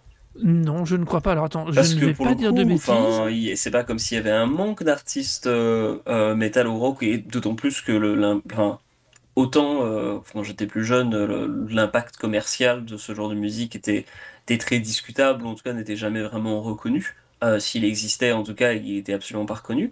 Mais enfin, de, de, nos jours, avec euh, Gojira, par exemple. Euh, bah non, tu vois, le meilleur artiste masculin, t'as Big Flo et Oli en dominé, Grand Corps Malade et Stromae. Il y a un poil de grand écart entre les trois, là. Euh, oui, oui. J'écoute aucun des trois, mais même moi, je suis capable de voir la différence. voilà. meilleur album, t'as quoi T'as Grand Corps Malade, Stromae, Angel. Enfin, tu vois, c'est des gens qui font pas vraiment la même musique, fondamentalement. Ils devraient pas être euh, Juliette Armanet, Clara Luciani et Aurel San en concert. pour le meilleur concert, enfin, je veux dire. Oui, c'est pas. Oui. C'est, c'est... pas des gens qui font la musique, ils n'ont pas, le même public, ils peuvent pas. C'est pas comparable en fait. Voilà, que qu'Aurel San l'obtienne pour moi, pour l'avoir vu, pour le coup, euh, pour avoir accompagné ma fille, le voir en concert, je trouve ça normal. Mais je connais pas les deux autres. Je dis pas qu'ils font pas de leur boulot sur scène, mais comme de fondamentalement ils sont pas dans le même contexte, oui, tu peux pas. J'aurais du mal à les juger sur la même valeur. Tu peux pas te faire un gros show. Euh, enfin pour Juliette, je, sais pas si elle fait la même chose, si elle a des, des, écrans portatifs et des, des, lights euh, stroboscopiques quoi. Une scène qui est rétro, qui est entièrement fait en écran de LED. Enfin tu vois, euh, je parle du sol. Hein, mm. La scène, c'est pas que le derrière lui, c'est vraiment le sol. Non non mais c'est vrai que je je pense que ça joue beaucoup sur le rythme et sur le fait qu'on se fasse chier. Parce qu'au final, il y a un entre-soi. On est là pour valider, entre guillemets, une certaine forme de, de de d'artistes multiprotéiformes bidule qui tout qui plaît à tout le monde et on récompense pas chaque domaine parce que Euh, du coup, tu vois, dans la même soirée, on, a du jazz instrumental, jazz, album latin jazz. Enfin, il finit un Grammy pour tout le monde, quoi. Album country qui est les, euh, les, les victoires de la musique, j'ai l'impression, c'est les victoires de ce qui est respectable. Oui, c'est pas faux. Alors que les Grammys, c'est des victoires de ce qui est respecté dans les milieux. Voilà, quand tu regardes en fait les Grammys, il y a des fois des, des Alors quand je regarde le, les listes des Grammys, des fois des artistes me disent genre mais pourquoi alors il y a des trucs quand même aberrants personnellement. Enfin Beyoncé en, catégorie euh, euh, électronique, pour moi ça, ça, me semblait étrange quoi. Alors que beaucoup l'album je l'ai écouté, je le trouve pas. Enfin il y a un peu d'influence électro, mais enfin, de là le mettre en catégorie électronique, c'était très discutable. En plus, je le donnais à Beyoncé, bon bah voilà quoi. Oui, ok, cool, euh, mais je sais pas si c'était forcément la, bonne catégorie. De même, il y a eu il y a quelques années la, controverse euh, autour de Tyler the Creator qui était nominé en rap pour un album qui était plus pop. Euh, lui-même, quand il a reçu son Grammy, il était genre bah c'est cool, mais je sais pas pourquoi j'ai gagné un Grammy pour une catégorie rap alors que je rappe pas sur l'album, tu vois, genre ça n'a aucun sens. Donc il y, a toujours beaucoup de choses très discutables, mais effectivement, le fait de pousser le bouchon à donner des récompenses à des, artistes très particuliers pour dire genre bah telle catégorie, telle, euh, telle culture, telle musique. Est-ce qu'il y a des même des il y a, y a, une catégorie jazz quand même dans le dans les, les victoires de la musique? Alors il y a les victoires de la musique classique. mais il y a pas en mais est-ce qu'il y a ah, y a un truc uniquement pour les victoires de musique classique? Alors, bah le oui, mec a habité en ça, France pendant 20 ans, il pendant 30 ans, il découvre euh, totalement tout. Mais donc, ouais, il y a eu des, il y a des victoires de musique classique, d'accord. Alors, tu vois, je n'étais même pas au courant. Mais dans ce cas-là, pourquoi il n'y a pas de victoire de musique jazz? Enfin, c'est pas comme si. Il n'y a pas de scène jazz en, France? Il y a une scène jazz en France? Euh, Alors... Forcément des artistes qui font du jazz, pas déconner.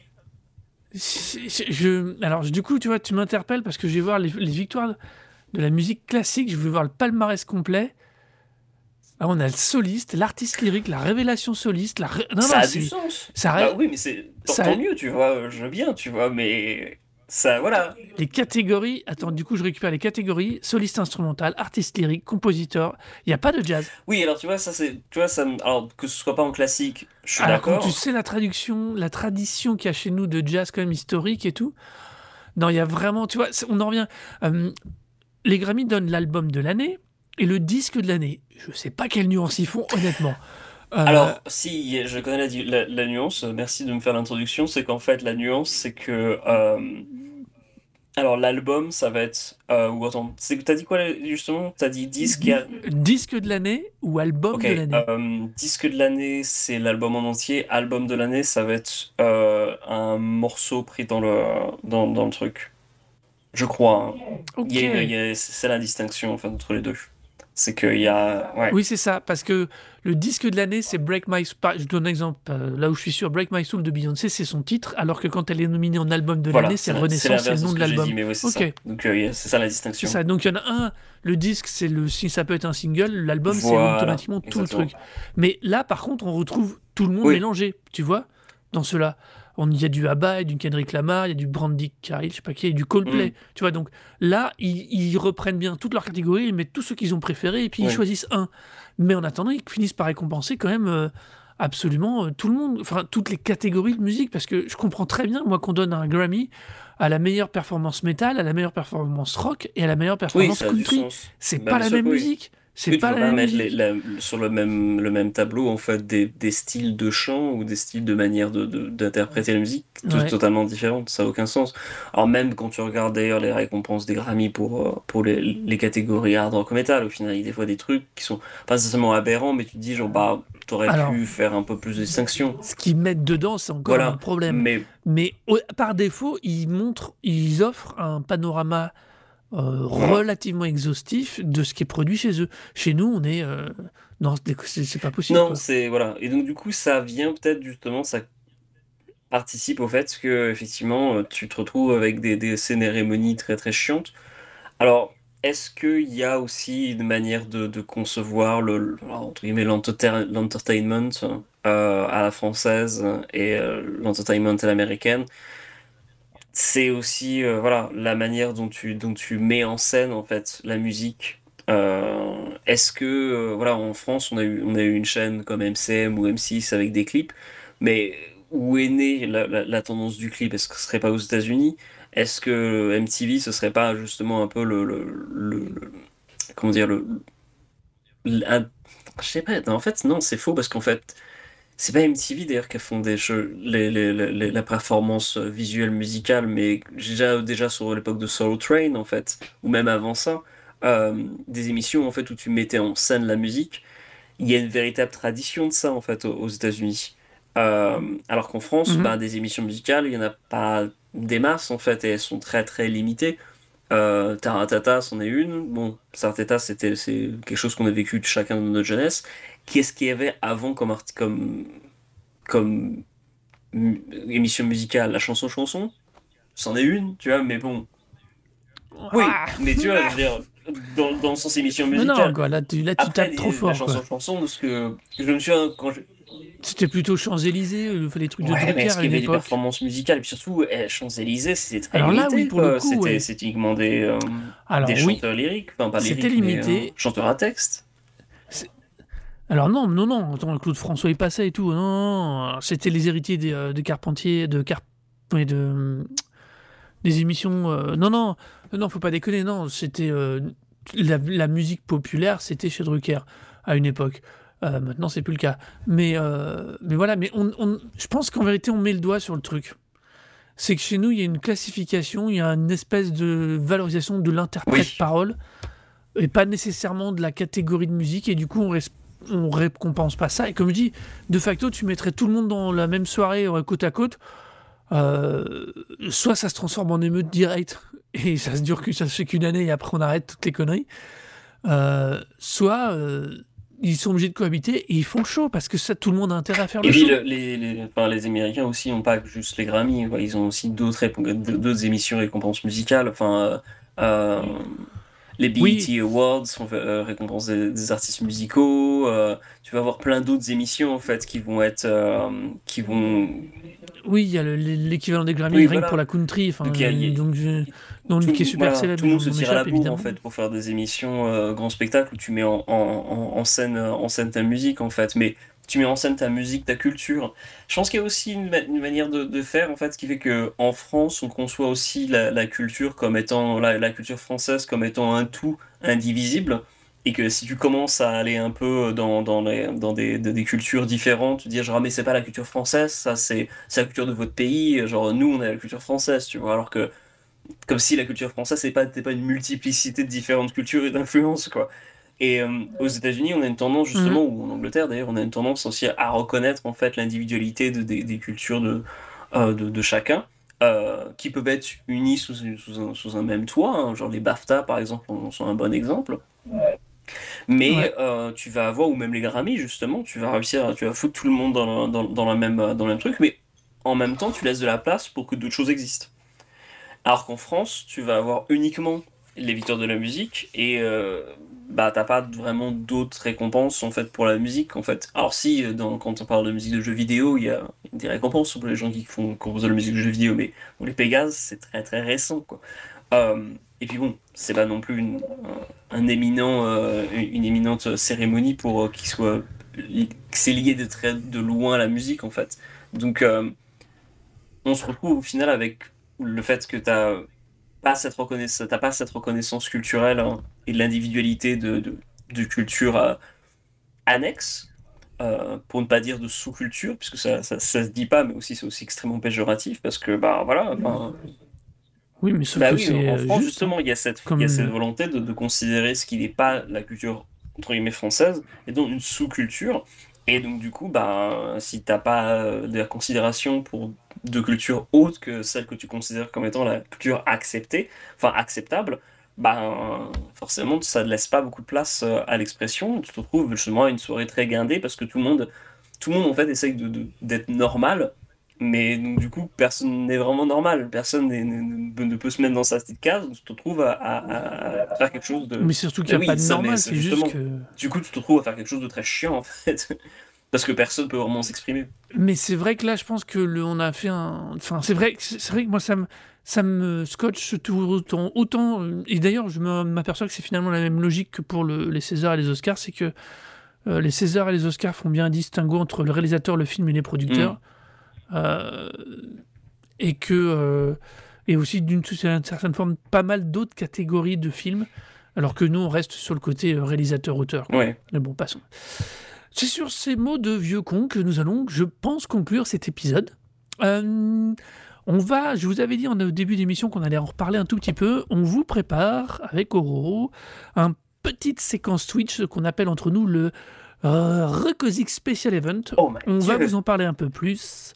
Ouais, euh, on vous prépare une, une, émission de catch, on va, sauter du haut de la corde à linge.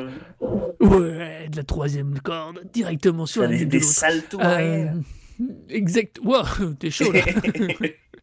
sur Twitch, Mais sur voilà, Twitch donc... avec mes doigts, genre. genre... Mais voilà, donc ce sera sur Twitch. On vous tient un peu plus au courant, mais l'idée c'est de vous faire participer à une espèce de petit duel entre Oro et moi, mais un duel euh, très euh, gentil pour simplement tout, histoire de parler encore de musique et de vous faire découvrir encore d'autres choses. Suivez-nous, on vous tient au courant, on va revenir là-dessus. Voilà. Euh, vous pouvez retrouver toutes nos recos sur nos playlists Tidal et Spotify. encore merci à mon très cher frère pour le générique que de notre podcast. Euh, venez nous dire ce que vous avez pensé de cet épisode, euh, de nos remarques et de nos différentes suggestions et de tout ce que nous racontons sur le Twitter de Recozic, R-E-K-O-Z-I-K ou si vous pensez que moi j'ai encore fait du rap et que j'en parle beaucoup trop, et eh ben c'est sur Arnaud Doucet, A-R-N-O-D-O-U-C-E-T. Et euh, si vous voulez euh, que euh, je vous parle encore plus de hardcore chaotique, c'est sur mon Twitter h o r o r o ou sur le site Delay and Distortion, comme je disais, qu'il y a l'article sur Kevin, enfin l'article en deux parties sur Kevin, donc si vous voulez découvrir un peu plus ce groupe, vous pouvez le faire aussi là-dessus. Et voilà. Prenez soin de vous, à très vite et à très bientôt. Bye Bye.